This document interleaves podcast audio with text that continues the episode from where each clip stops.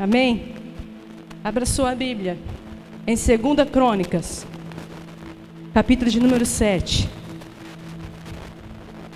Queridos, nós vamos hoje trazer a palavra do Senhor e às vezes você pode pensar que o único responsável em trazer a glória de Deus para o ambiente é quem está pregando, quem está cantando. Não. Você também é responsável por isso. Você que está aí, às vezes sentado, fala, eu não tenho nada a ver, eu não tenho responsabilidade nenhuma com isso. Você tem responsabilidade de trazer a glória de Deus aonde você está. E que essa mensagem fique gravada no seu coração de forma sobrenatural. Que você jamais possa pensar sobre a glória de Deus da mesma maneira. Um ambiente de glória Segunda Crônicas, capítulo 7, nós temos o rei Salomão, filho do rei Davi. E quando Davi era rei, ele tinha um sonho, ele tinha uma coisa no coração dele que era construir um templo que fosse, entre aspas, digno da presença de Deus. Porque até então, queridos, eles tinham ali um tabernáculo, aonde eles se reuniam para adorar a Deus, se reuniam para prestar cultos a Deus. Mas rei Davi tinha esse sonho de construir um templo. O filho dele construiria esse templo. Ele não poderia construir esse templo porque existia sangue nas mãos de Davi. Era um templo extremamente bonito revestido de ouro, de prata.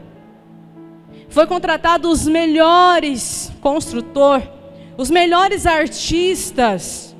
O melhor que eles tinham foi empregado para construir esse templo. E aqui nesse texto nós vamos ver que Salomão dedica o templo ao Senhor. A glória de Deus é algo que você não pode pegar. Você não pode pegar. Às vezes você pode ver. Mas você nunca vai poder pegar, porque a glória de Deus não é um objeto. A glória de Deus, querido, é algo muito mais profundo, porque a glória de Deus representa o próprio Deus e tudo aquilo que Ele é. Quando você fala que venha a glória de Deus neste lugar, você está dizendo assim: que venha tudo que Deus é neste lugar. Falar sobre glória, cantar sobre glória é muito mais profundo do que um mero linguajar cristão. Muito mais profundo do que isso. Nós não estamos falando de glória, de glória no sentido de honra a alguém, nós não estamos falando de glória terrena, aquela glória que você exalta uma pessoa. Nós não estamos falando de uma glória, de uma grande conquista na sua vida, nós estamos falando da glória de Deus. E a glória de Deus é o que? É tudo aquilo que Ele é. No Antigo Testamento, nós encontramos Moisés pedindo para ver a glória de Deus. Moisés, querido, ele, ele viu Deus agindo na sarça ardente. Ele ouvia a voz de Deus falando com ele. Moisés, ele viu grandes atos poderosos da mão de Deus, Deus mandando as pragas no Egito. Moisés já tinha conhecido o Deus de milagre, o Deus poderoso, o Senhor de tudo e de todos. Mas ainda assim, ainda assim, ele pede para ver a glória de Deus. Ele chega diante do Senhor e fala assim: Senhor, eu quero te conhecer de fato quem tu és. Querido, porque você pode passar a sua vida toda sendo presenteado por milagres de Deus. Sim ou não? Sim. Você pode também ver milagres de Deus em outras pessoas. E isso é maravilhoso. Moisés conhecia esse Deus poderoso. Mas chega um tempo na nossa vida, querido, que pouco importa. Apenas conhecer o que Deus pode fazer. Chega um tempo na nossa vida que nós queremos conhecer quem Deus é. Ser humano nenhum pode ver a glória de Deus visualmente e permanecer vivo. O próprio Deus vai dizer isso para ele: se eu me revelar a você, Moisés, você morre. Então Deus, ele permite que Moisés veja a sua sombra. Moisés vê a sombra de Deus. E ao ver a sombra de Deus, Moisés ele cai de joelhos. Ele cai de joelhos.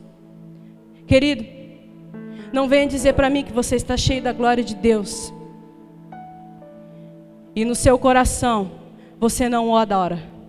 No seu coração você não presta um verdadeiro culto a Ele. No seu coração você não sente Ele. Não venha dizer que você está cheio da glória de Deus. E você não é capaz de erguer a sua mão para adorar. Não. Moisés, ele viu a sombra de Deus e caiu de joelhos. Isaías, quando ele viu a glória de Deus, diz o texto, ele gritou: Ai de mim, estou perdido. Porque os meus olhos viram o Rei. Ele não viu a Deus. Porque ninguém jamais viu a Deus, mas ele viu a glória de Deus. E quando nós vemos a glória de Deus, nós estamos vendo quem Deus é. Diz lá o texto que ele se pôs de joelhos e levantou suas mãos. Ele estava diante de uma grande parte do povo de Israel. Salomão era rei. E a atitude dele, querido, em falar com Deus, a primeira coisa que ele fez foi se ajoelhar e levantar as suas mãos. Sabe o que eu aprendo com isso?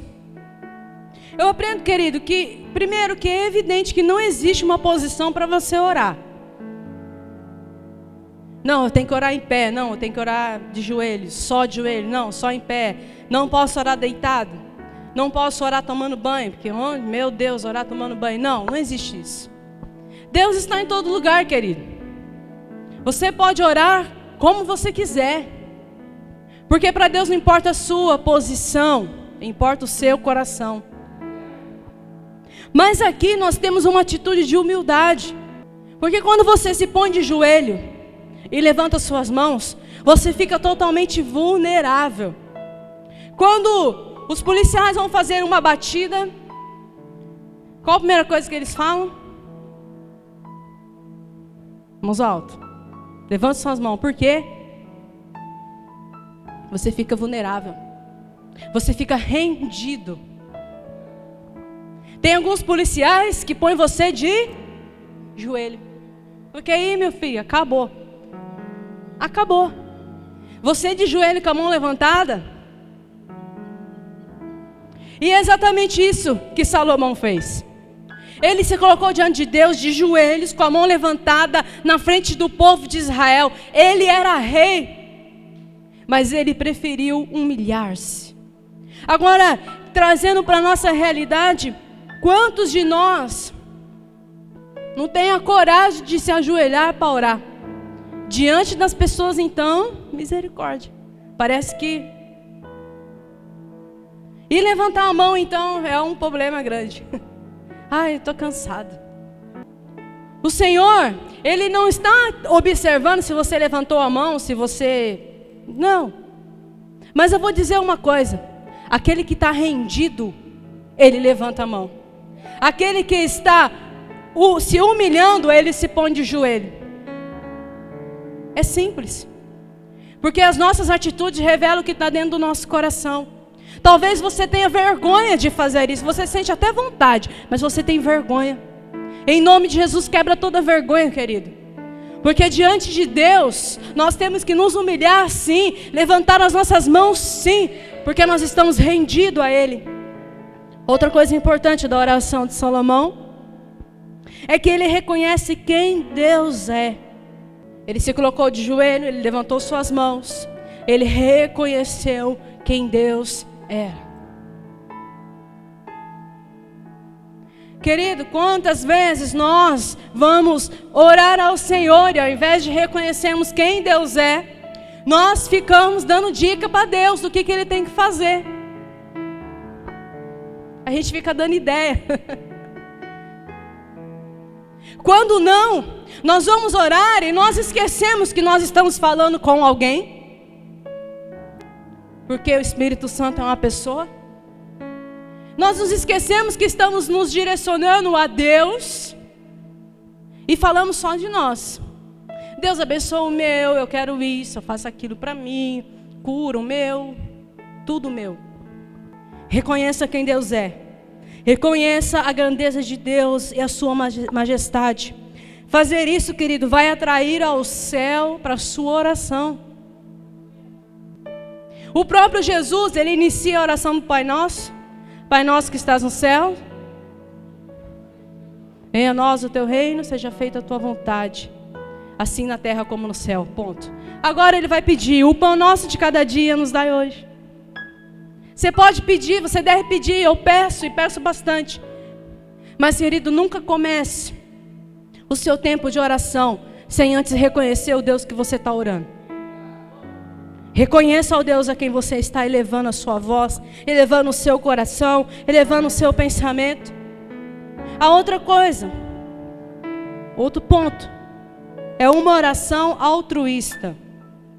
Vocês vão perceber no decorrer do capítulo de número 6 que Salomão, ele quase não fala sobre ele. Salomão, ele está aqui intercedendo pelo povo. É uma, uma oração altruísta, é uma oração que não se trata de mim, mas se trata do outro, para o benefício do outro. Eu oro pelo outro não por, porque eu vou ter benefício sobre isso, mas porque o outro vai ter benefício. Uma oração altruísta, querido, move o coração de Deus. E no reino de Deus funciona assim: enquanto eu oro por você, você ora por mim. O que isso tem a ver com a nossa mensagem?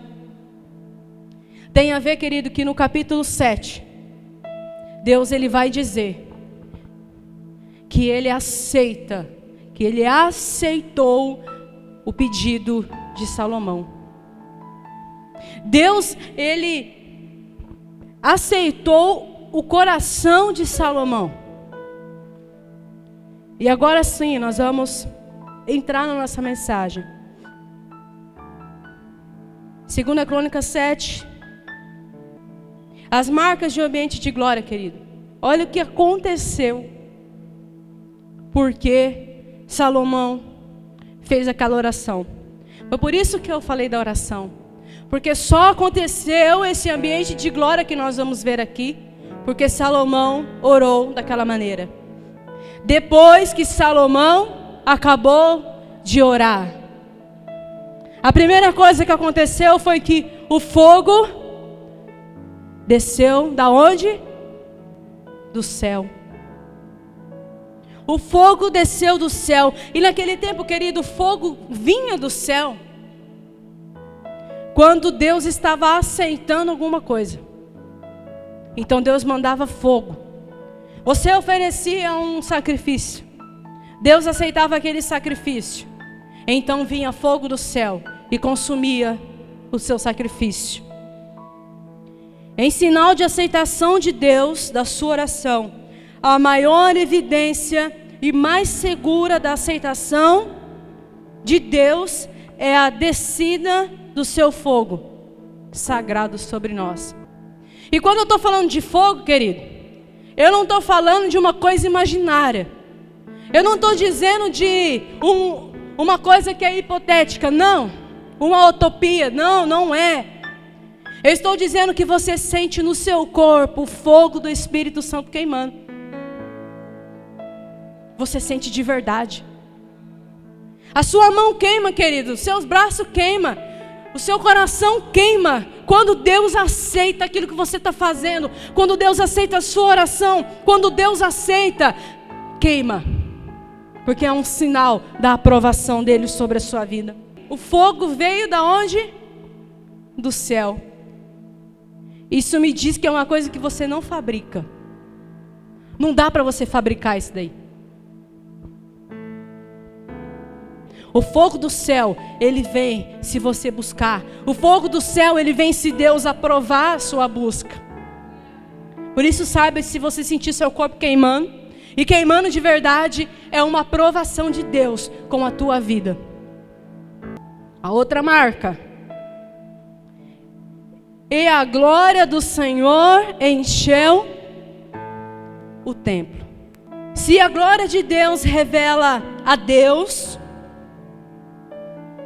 então ela também revela a atmosfera do céu. Ambientes mudam. Não importa onde você está. Se a glória de Deus chegar naquele lugar, aquele ambiente vai mudar. Sabe por que muda?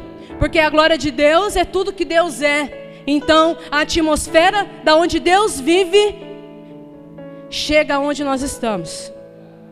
Aí é onde é a terra se encontrando com o céu. Sabe aquela música Me Ama?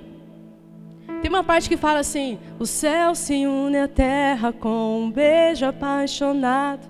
Meu coração dispara. Não tem? Exatamente isso. O céu se une à terra de uma maneira tão íntima, como se fosse um beijo apaixonado. É o céu se unir na terra de uma forma íntima e profunda, ao ponto da atmosfera da terra mudar e descer a atmosfera do céu, aonde Deus habita, aonde nosso Pai está. Não apenas um pouco da glória, mas o texto diz que todo o templo se encheu da glória. E vai dizer mais: olha só. Os sacerdotes não conseguiram entrar no templo do Senhor, porque a glória do Senhor o enchia. Nós estamos falando daquilo que Deus é. Estamos falando da essência de Deus. Você, querido, você pode procurar saciar as suas vontades em qualquer lugar nessa vida. Eu tenho grandes sonhos. Eu gostaria de conhecer a Inglaterra, a Austrália. Gostaria de conhecer a Irlanda. Sonho em ver a, o tal da aurora boreal lá. Sonho em ver aquele negócio. Lá naquele lugar gelado. Mas o fogo do Espírito vai estar lá. Nem isso. Nem ver a aurora boreal, que deve ser algo magnífico, querido. Deve ser uma coisa assim estonteante, não é? Não se compara à glória de Deus. É por isso que aquele que vive de glória em glória, aquele que vive buscando a glória de Deus, ele se sacia fácil com as coisas da vida. Porque ele entendeu que nada é maior do que a glória e a presença de Deus. Deus é tão grande que ele enche. Ele enche onde ele está. Olha só o que aconteceu. Versículo número 3. Quando todos os israelitas viram o fogo descendo e a glória do Senhor sobre o templo, ajoelharam-se no pavimento, com o rosto em terra, adoraram e deram graças ao Senhor, dizendo: Ele é bom, o seu amor dura para sempre.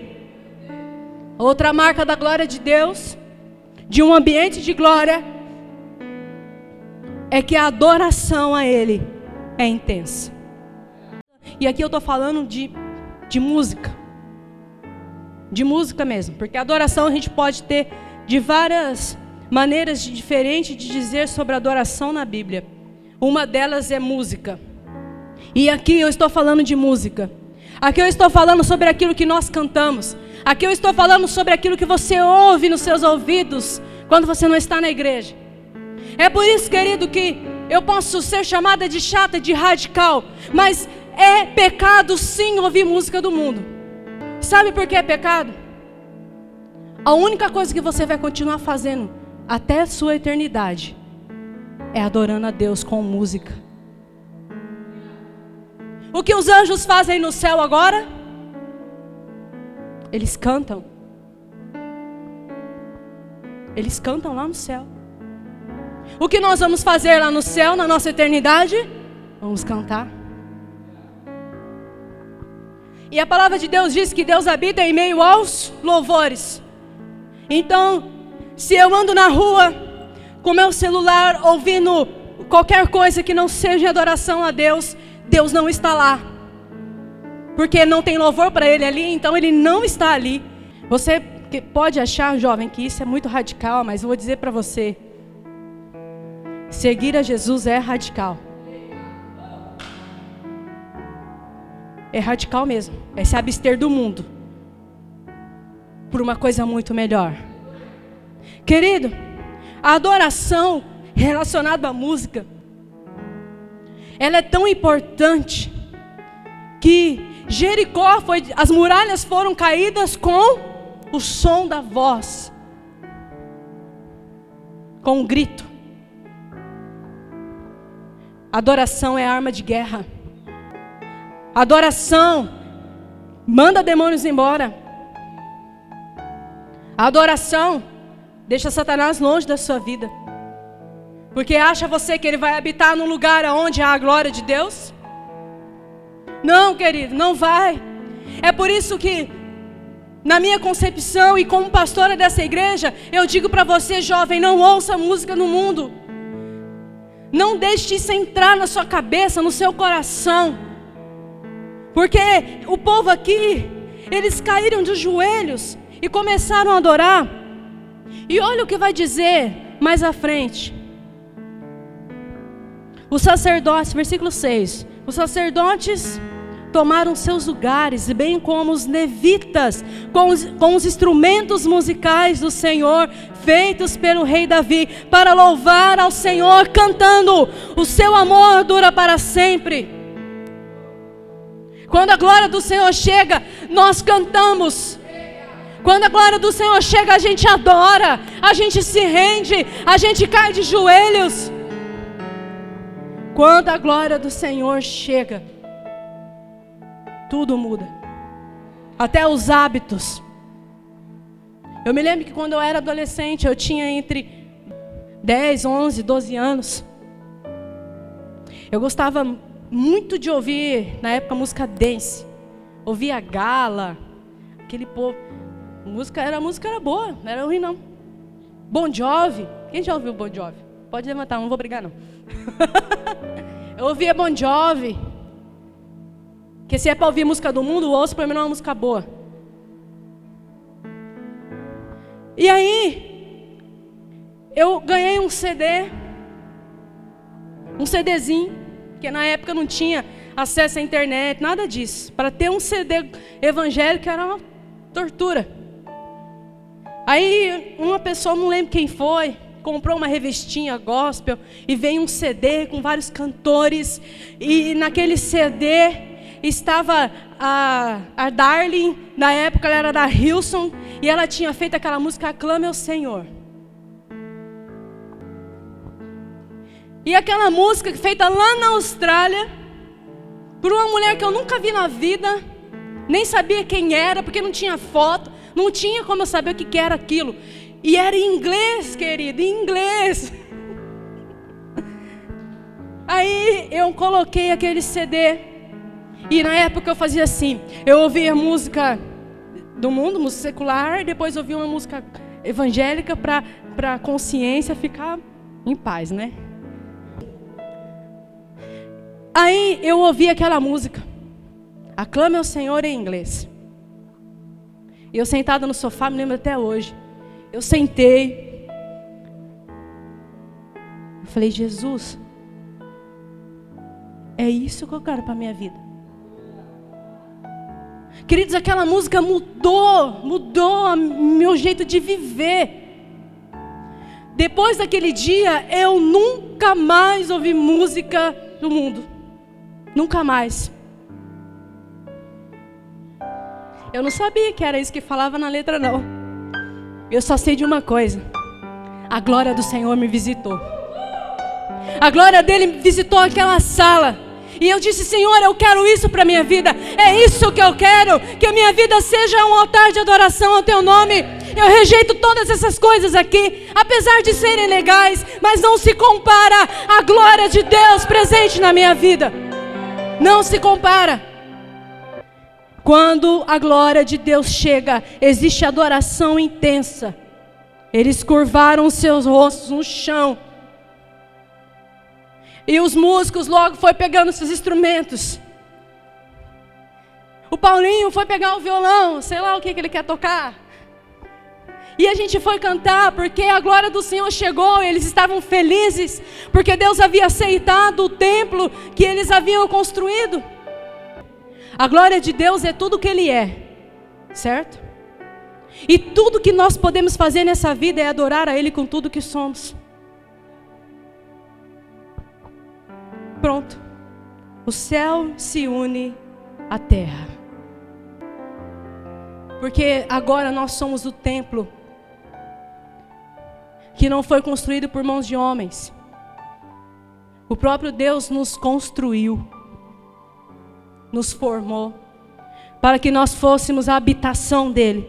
O fogo dele deve vir sobre você nessa noite. A glória deve ser revelada não apenas por um momento, mas constantemente. Durante sete dias, Salomão, com todo Israel, celebrou em festa. Era uma grande multidão. Durante sete dias, eles ficaram celebrando. E eu tenho certeza que a glória ficou lá durante sete dias.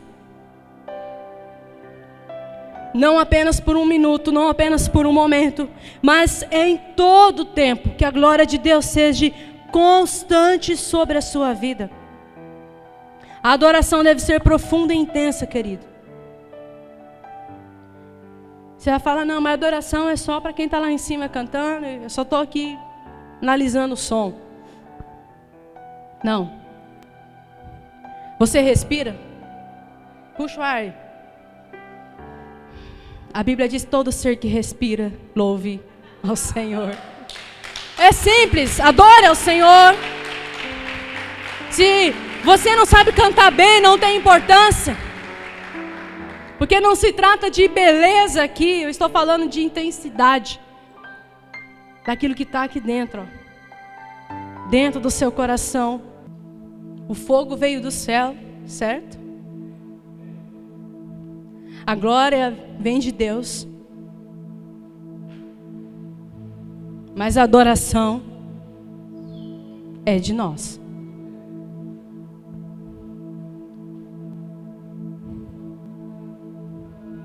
Fogo vem do céu, a glória vem do céu, mas a adoração vai até o céu. Você quer tocar o céu nessa noite, querido? Ore. Adore. Se jogue de joelho, põe a cara no chão. Mas faça alguma coisa. Faça algo nessa noite.